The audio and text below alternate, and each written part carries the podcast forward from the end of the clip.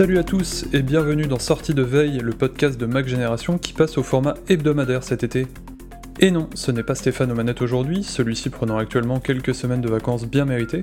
Cela ne va pas nous empêcher de faire un petit tour de l'actualité tech du moment, et notamment de revenir sur les soucis de batterie de l'iPhone 14 Pro. Certains acheteurs de première heure ont eu la mauvaise surprise de découvrir que leur batterie s'était déjà bien dégradée, alors que le téléphone n'a même pas un an. On reviendra aussi sur l'anniversaire de l'iMac, qui a fêté ses 25 ans mardi dernier. La semaine a également été rythmée par différentes rumeurs sur lesquelles nous allons revenir dans ce Flash Info.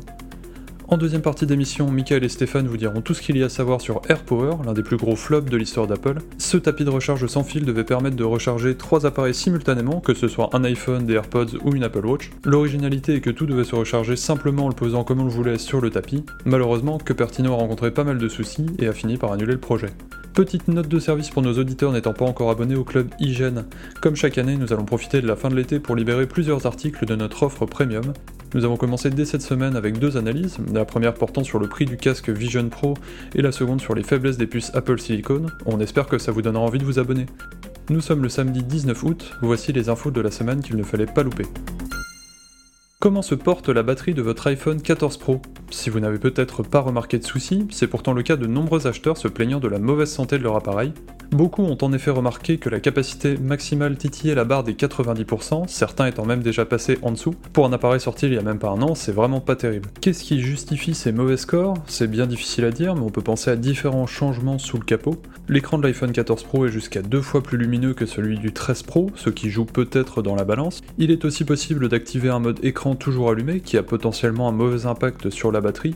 Une autre hypothèse est qu'Apple ait modifié certains des algorithmes de son dernier modèle, donnant des résultats plus mauvais qu'auparavant. Différents aspects vont influencer la durée de vie d'une batterie et le nombre de cycles de recharge sera logiquement plus élevé chez les gros utilisateurs.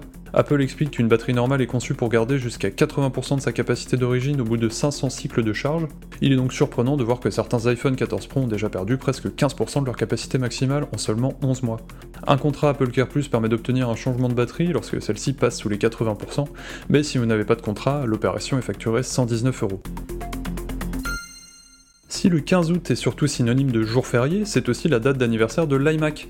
L'ordinateur tout en un d'Apple a en effet été présenté le 15 août 1998 et a marqué les esprits grâce à son design transparent et son boîtier coloré.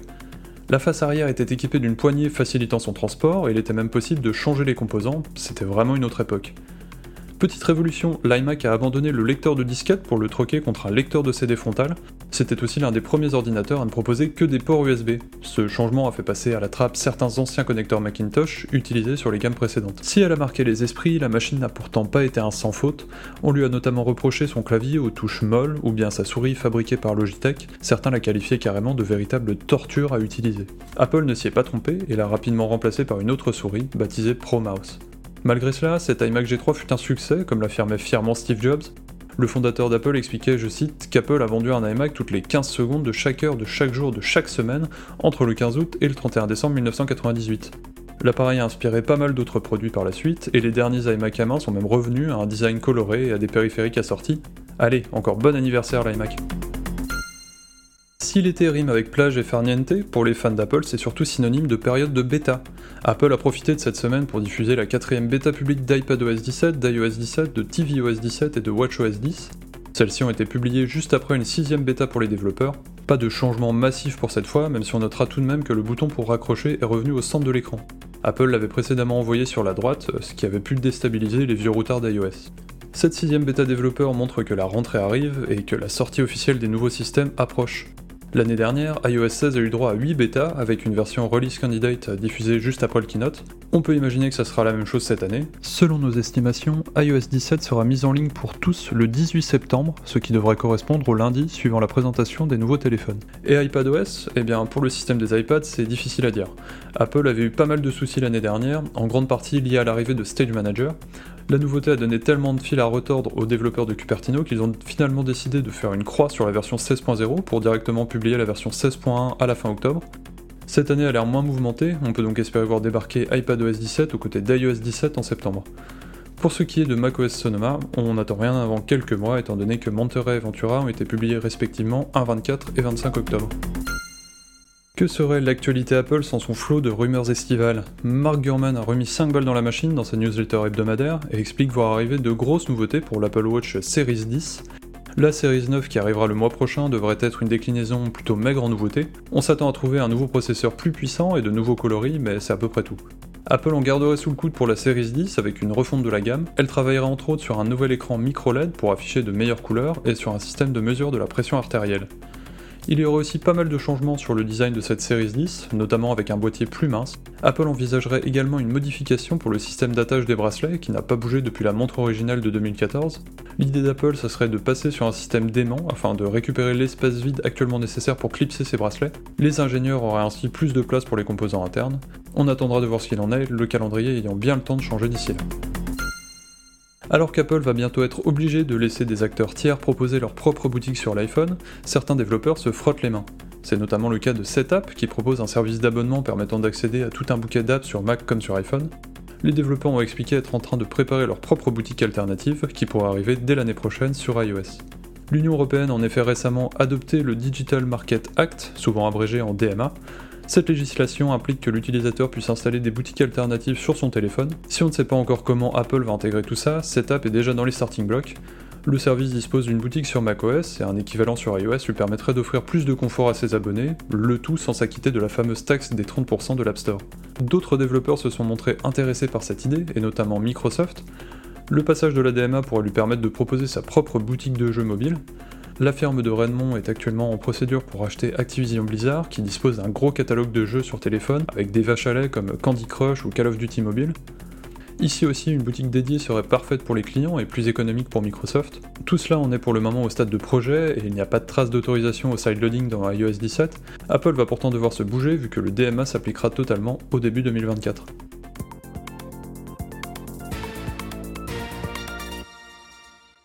Le Special Event de septembre 2017 a été un festival de nouveautés.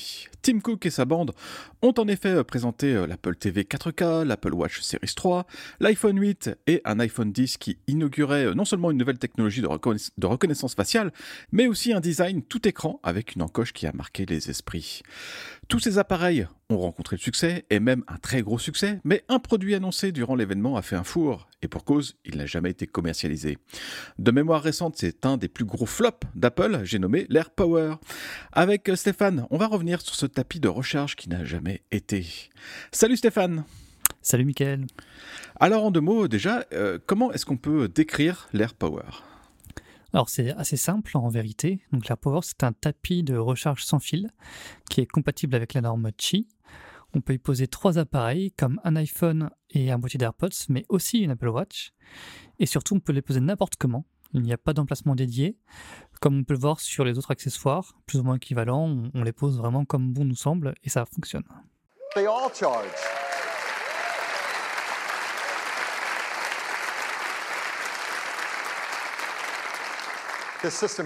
Interface.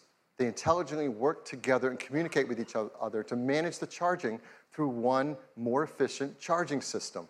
We call it air power. We hope people love it. Apple euh, promet euh, à l'époque un lancement en 2018, mais en fait, euh, plus l'année avance et moins on voit venir l'AirPower. Pourtant, durant le spécial event, des prototypes sont présentés à la presse. On pouvait penser que le produit était quasiment fin prêt. Oui, et on commence à être inquiet quand Apple retire les références à l'AirPower en septembre 2018.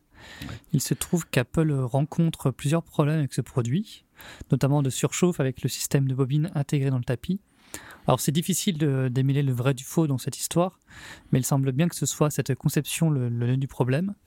Les bobines de recharge sont disposées les unes sur les autres, ce qui finit par produire beaucoup de chaleur, euh, et surtout trop de chaleur. Mmh, et donc sans parler des soucis euh, d'interconnexion entre tous les autres composants de ce produit qui est finalement très compliqué. Pourtant, on garde l'espoir qu'Apple finira par euh, régler un jour ces soucis. Ah oui, parce que le nom de l'AirPower réapparaît comme par magie sur les emballages des iPhone 10S euh, et 10R en septembre 2018. Et puis sur le site d'Apple, le produit euh, est toujours présent, mais il s'appelle désormais boîtier de charge sans fil. Et on remarque que l'Apple Watch euh, n'apparaît plus dessus. Il n'y a plus que l'iPhone et les AirPods. Et puis il y a quand même cette rumeur début 2019 d'une mise en production de l'accessoire. Donc l'espoir fait vivre, mais pas très longtemps malheureusement. Et oui, puisque en mars 2019, patatras, Apple confirme l'annulation de l'AirPower. Une première pour un produit annoncé, mais euh, jamais euh, commercialisé. C'est Dan Riccio, le vice-président responsable de l'ingénierie matérielle, qui se colle à la mauvaise nouvelle. Il déclare qu'après beaucoup d'efforts, Apple a conclu que l'AirPower n'avait pas atteint le niveau de standard voulu, et en conséquence que le projet est tout simplement annulé. Hmm. Alors c'est un coup de tonnerre, mais Apple se rattrape rapidement en lançant le MagSafe pour iPhone 12 euh, en octobre 2020.